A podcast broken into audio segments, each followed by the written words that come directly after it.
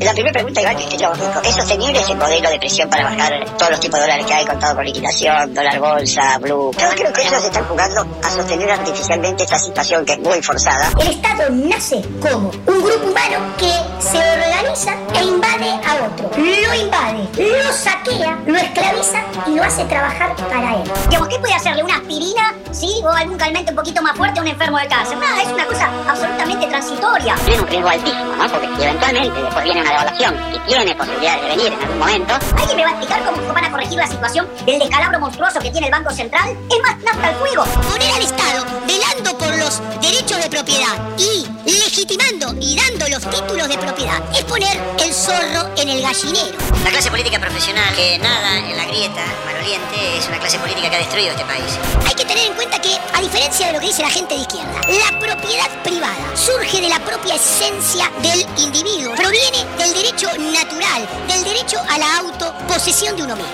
¿El Estado de qué vive? ¿De qué se financia? Se financia a partir de avanzar sobre la propiedad privada. Vive de dejar la propiedad privada. Yo me siento republicano, como republicano defiendo la república, las instituciones y la continuidad institucional. Ahora, una cosa es apoyar la continuidad institucional y otra cosa es apoyar a Alberto Fernández, un personaje detestable a quien yo no pienso apoyar.